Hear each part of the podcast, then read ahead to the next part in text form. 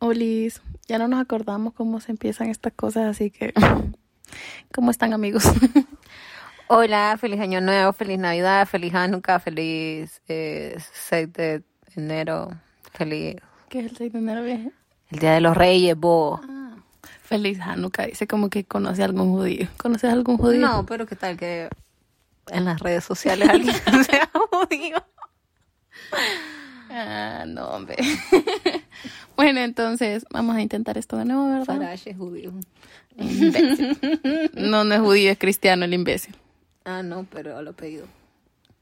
¿El apellido de dónde? No, yo qué sé, va, a mí qué me importa si es más imbécil. Ay, no, lo odio. Por favor, cancelen la cuenta de ese man. Eh, bueno, verdad. Hace como 16 mil años. Han pasado Literal, 80. Solo hicimos tres podcasts.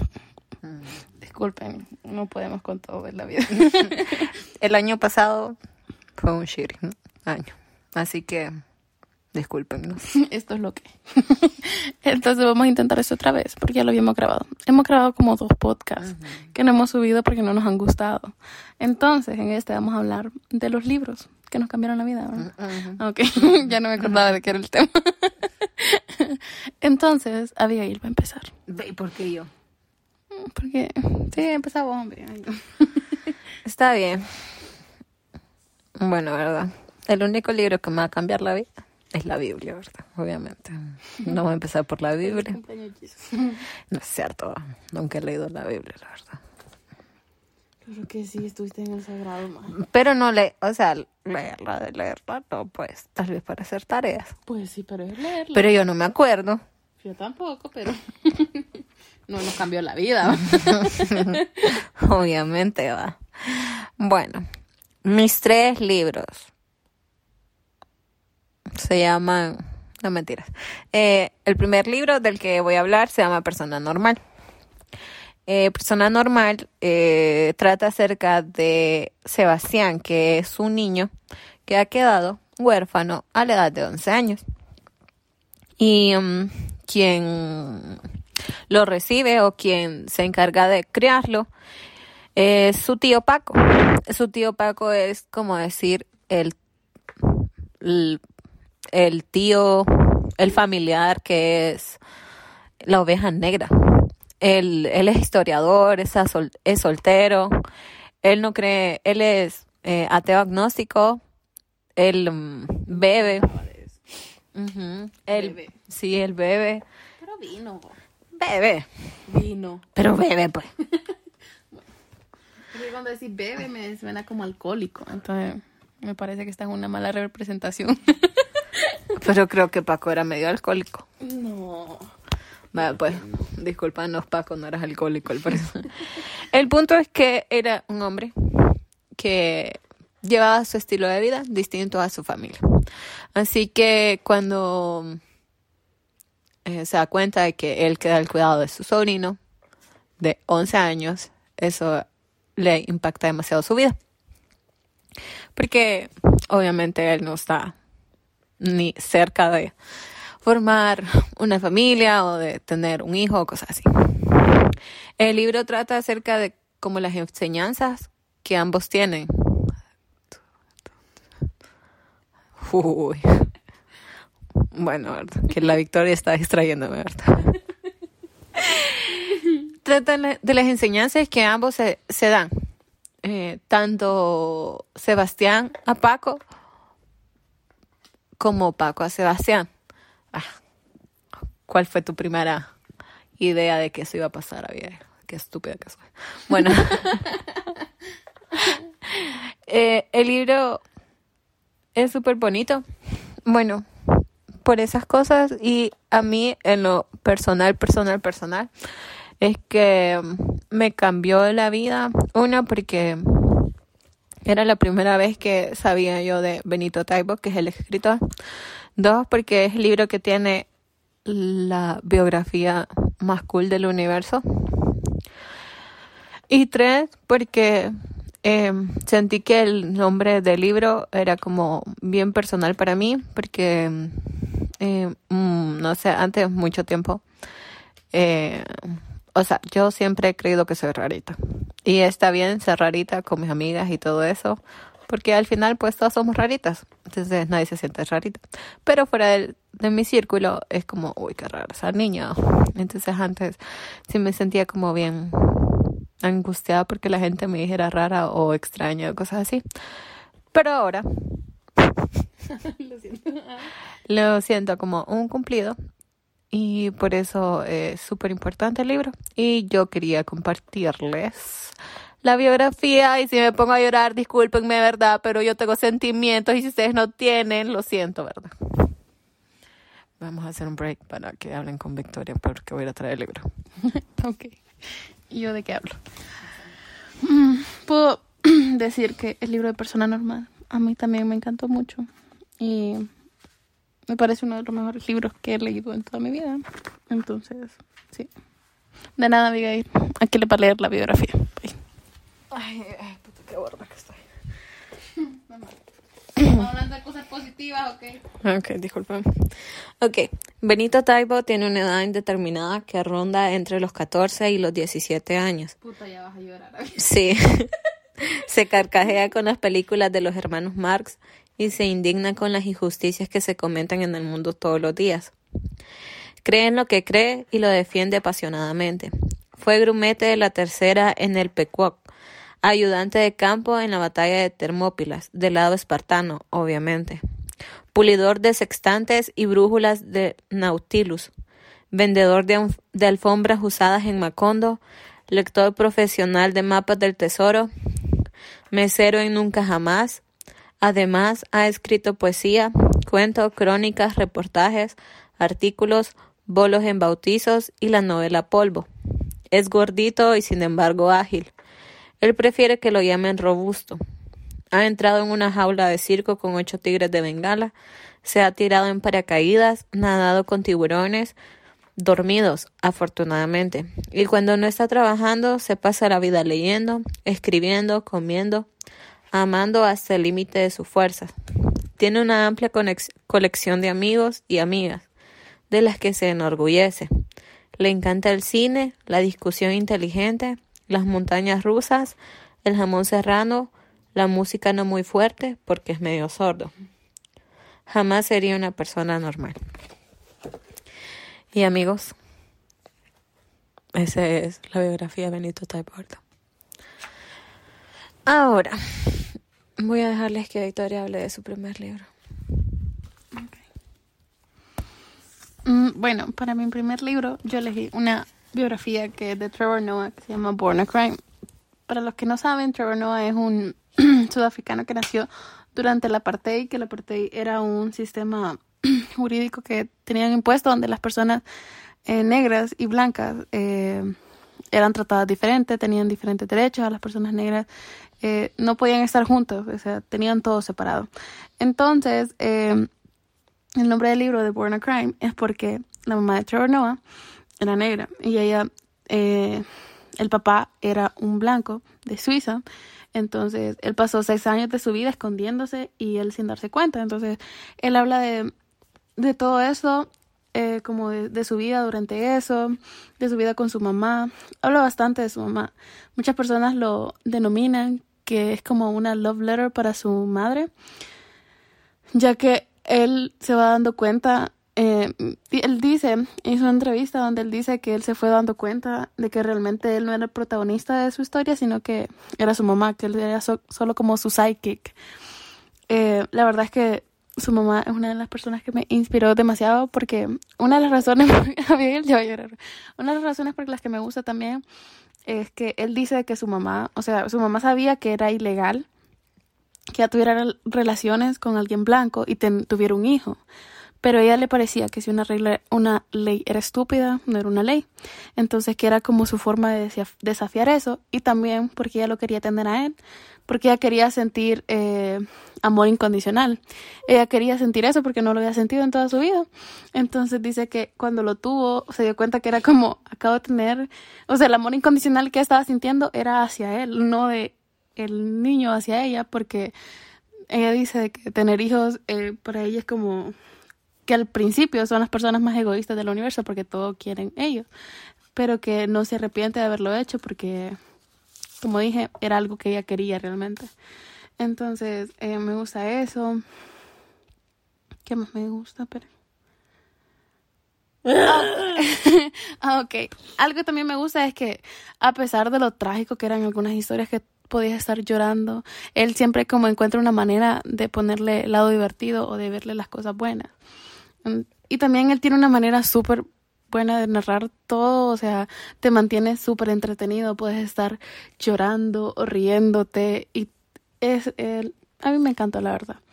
También me hizo bastante entender el racismo de una forma diferente porque él decía de que no solo era, era que lo dividía entre blancos y negros, sino que también, eh, como ellos eran tribus, los dividían bastante por los idiomas y todas esas cosas.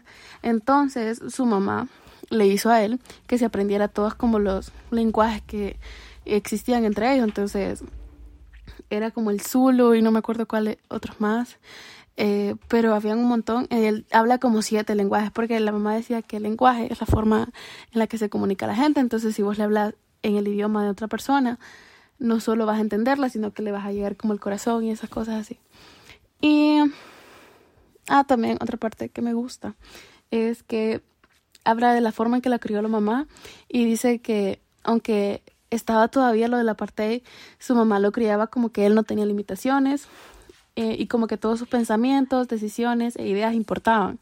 Entonces ella le estaba enseñando a ser libre antes, antes de que él lo fuera. Y la verdad es que eso me gustó mucho. Si algún día quieren leer una biografía porque yo siento que mucha gente piensa que son aburridas o algo así. Creo que la de él es excelente. Y si pueden, escuchen el audiolibro porque es mucho mejor. Y eh, bueno, ir tu segundo libro. Ah, sí, mi segundo libro eh, se llama El color púrpura y es por Alice Walker. Walker, Walker, ¿cómo se dice esa Alice Walker. Ok, eso que escucharon medio Eh, quería hablarles un poquito, bueno, la verdad es que solo son como una línea pequeñita de ella, que Alice fue activista en los derechos de las mujeres y las minorías étnicas y fue también activista en la liberación sexual de las mujeres. Y eso es importantísimo, ¿verdad? Bueno, ya quitando de hablar un poco de ella, bueno, la una línea que les conté, eh, la historia radica en dos hermanas. Eh, una se llama Sally y la otra Nettie. Y ambas hermanas viven en un núcleo familiar conflictivo. Sally con 14 años es dada en matrimonio con un hombre con un hombre súper mayor al cual eh, el cual su esposa murió entonces él tiene hijos entonces él ocupa que alguien se encargue de ellos se encargue de todo, pues, de las cosas del hogar.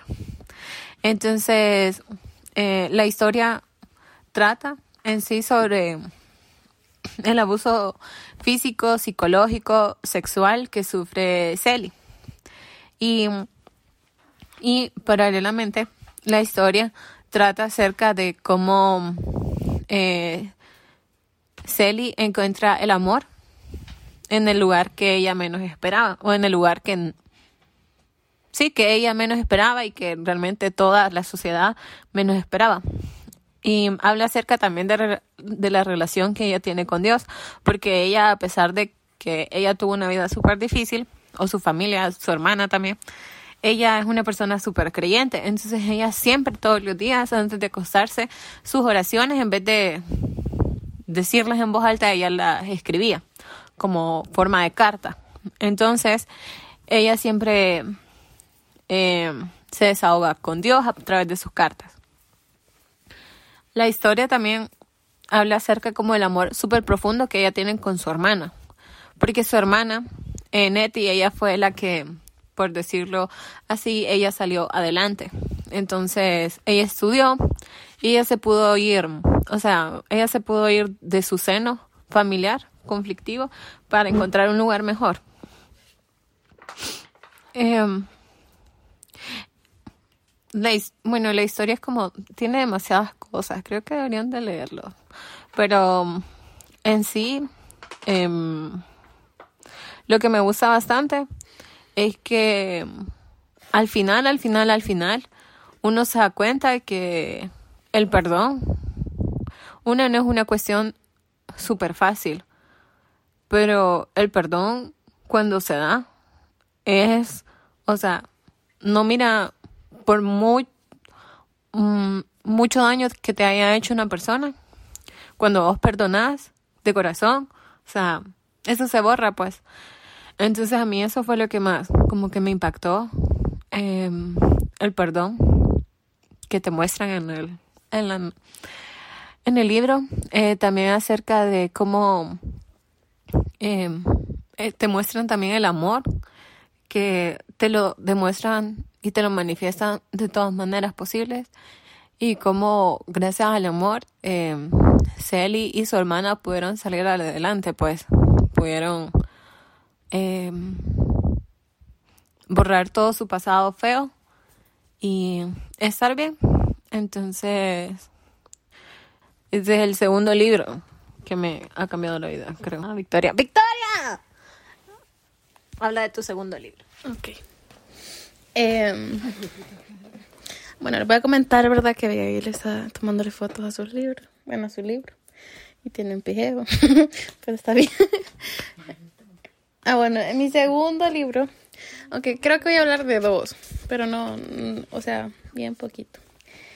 Es eh, de una autora que se llama Taylor Jenkins. Y su libro se llama The Seven Husbands of Evelyn Hugo. Entonces el libro es sobre una actriz de los años 50 que se dedica a... Ella se dedica a contar su historia en la cual habla de sus siete maridos. Siete matrimonios, por decirlo mi marido, tío, yo, qué bárbaro. Qué palabra más fea. a mí no me gusta. Marido, mi marido, no me gusta. Ahí viene la mujer. la mujer no tampoco me gusta porque cuando la compró, cuénteme.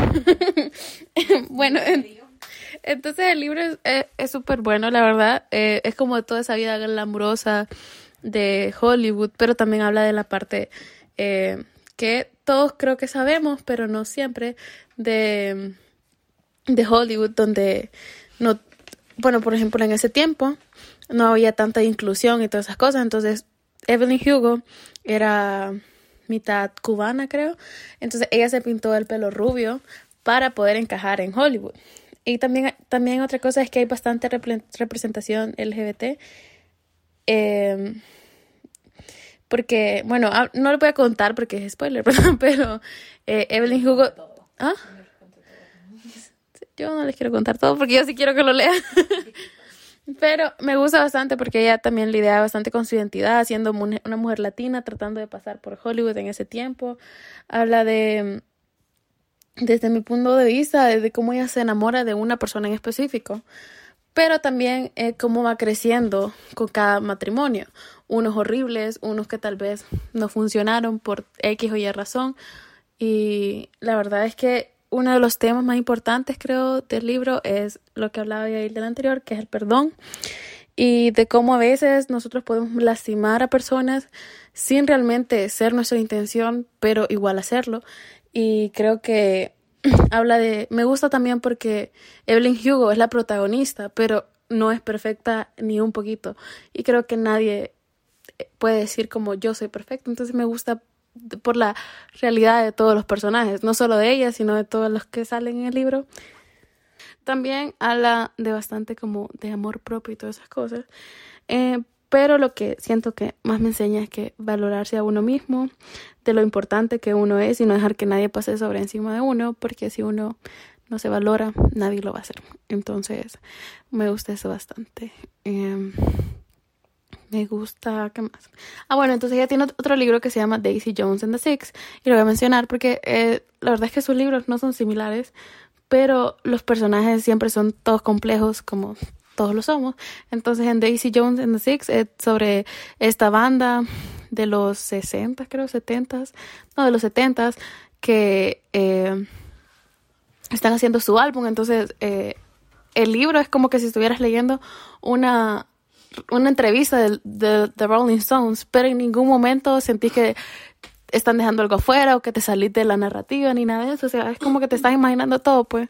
Y me parece súper bueno. Si pueden escuchar el audiolibro, escúchenlo, porque la verdad cada, cada de las voces que elige la autora para que lo narre es como específico y no sé, yo siento tanta claridad de eso en mi cabeza. Es súper interesante. Leanlo todos.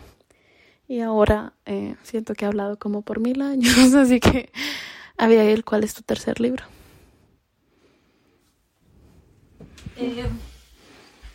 Eh, Mi tercer libro se llama eh, se llama Los Cuatro Acuerdos. Es de puta ya no me acuerdo Miguel, no, Carlos Ruiz. No. Inventándole nombres ahora. Disculpen, mi amiguitos. Ah, sí, ve, Miguel Ruiz, ve. Carlos Ruiz, dijiste. Ah, puta. la misma mierda. no mentira usted, no es la misma mierda. No anden hablando como yo hablo. Eh, bueno, este libro, pues hace poco. Bueno, no, no, no hace poco. Bueno, el año pasado. Lo leí y el libro es lo que es, cuatro acuerdos, ¿verdad? Que es para mejorarte como persona. Y es algo que en su momento lo leí porque lo estaba necesitando, porque estaba siendo una persona mierda, más de lo mierda que ya soy, pa. Entonces,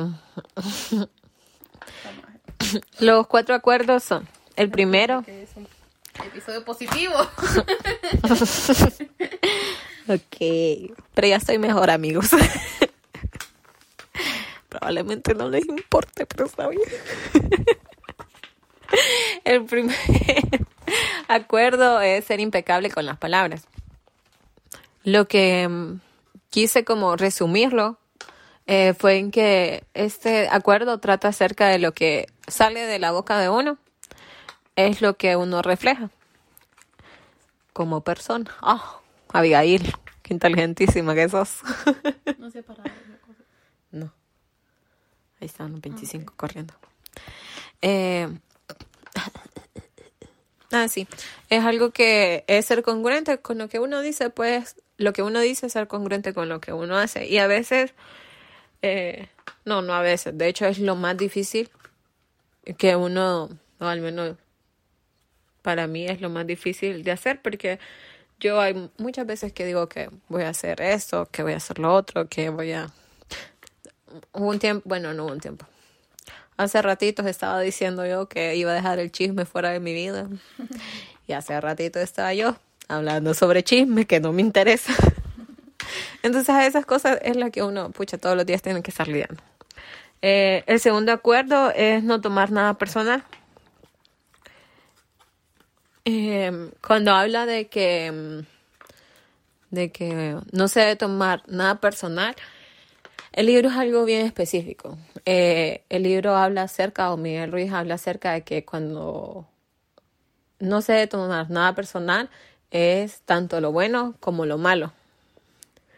Porque si vos te tomas las cosas buenas que vienen a tu vida como bien personales, como, vaya, por ejemplo, te promueven en un trabajo o te salen buenas tus notas o algo así, por lo general, si vos lo mencionás, alguna persona, o sea, quien sea, puede que diga como, ay, no es que esa persona lo tiene por, por esto y esto y esto, no es que se lo ganó, o esa persona es aquí, aquí, aquí.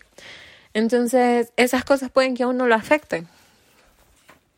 Y cuando hablamos acerca de que sea algo negativo, pues digamos que a uno lo hieren de cierta manera y uno siempre carga la culpa, uno pues tal vez no, o sea, no divide la culpa, sino que uno siempre en algo malo siempre intenta culparse a uno y no es así. Entonces, eh, el no tomarse nada personalmente viene como, la verdad es que todos derivan del primer acuerdo, pero el tercer acuerdo, y, así ah, no hacer suposiciones.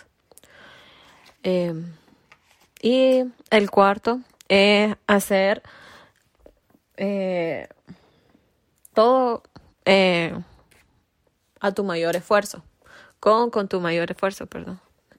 Y en ese quiero como decir que cuando habla acerca de que uno tiene que hacer el mejor esfuerzo, es no comparándote o no diciendo como, ok, me voy a poner estas metas porque esta persona o tal persona hizo lo mismo, eh, tiene mi misma edad y esta persona es así, así, así, o sea, me parezco a ella, entonces si esa persona pudo, yo también tengo que poder, tengo que elevar esas cosas que esa persona ha hecho. Y a veces, no, todo el tiempo no es así. Todos tenemos distintas situaciones en nuestra vida, todos tenemos, todos somos distintos, pues. Y es nuestro tiempo para todo. Entonces, eh, cuando habla acerca de hacer el mejor esfuerzo, es tu mayor esfuerzo, tu esfuerzo personal, no el esfuerzo que te estás colocando en comparación al de otros. Entonces, para mí, ese último fue como bien personal porque yo todo el tiempo me ando comparando con la gente en todo aspecto. Entonces, eh, como reconocer eso y aparte tratar de trabajar en eso es mi mayor esfuerzo, aunque no me sale todos los días, pero es mi mayor esfuerzo. Entonces, eh, es bueno. Creo que el libro es muy bueno. Y eso, ese es mi tercer libro. Y Victoria, ¿tenés un tercer libro o no? Sí, sí. Bueno, está bien. Es que este podcast lo eh, preparamos hace un montón, entonces a mí se me olvidó lo que yo iba a hablar. Pero voy a hablar de Cazadores de Sombras, eh, que no es un libro, es una saga. Son como mil libros. No, mentira. La saga principal, por decirlo así, son seis. Luego tiene una de orígenes que son... Ahí está, ma. Que había yo le está viendo un teclado y dice que no encuentra la... Abigail, ahí está. Ah, más parece. No parece. ah, bueno. Entonces, Cazadores de Sombra, eh, lo que él estaba hablando. Entonces, ese es como un mundo donde hay hombres lobo, hay vampiros, hay cazadores de sombras, que estos son los que son mitad humanos, mitad ángeles. Están eh, brujos, demonios, o sea, es un montón de cosas. Me gusta también porque la escritora ha hecho un excelente trabajo de construir el mundo que parece tan real, porque, o sea, no solo está la historia principal, hay un montón de historias, o sea, porque es este mundo donde tienen como leyes y todo eso, entonces, eh, la verdad es que lo tiene bien elaborado y ya tiene ese poder de, no sé, yo siento que atrapa a la gente con sus historias. También tiene bastante diversidad de historias. Creo que fue uno de los primeros libros que leí que tenía como una pareja LGBT. Y son mis favoritos forever.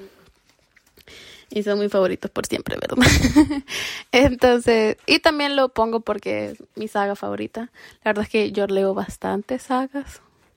Uy, bastantes sagas. Entonces creo que esa es una de las que más me gusta. También está Harry Potter, pero no le quería incluir porque no es como que yo sea... No, no, a mí me encanta Harry Potter. O sea, si yo pudiera tatuar a Harry Potter en la frente, me lo tatúo. Pero no, no soy de las personas que los leyó cuando iba creciendo porque mi mamá decía que era del diablo. Hasta que crecí y entendí que no. Entonces creo que ese es para meter vino. Oh my god. Ajá.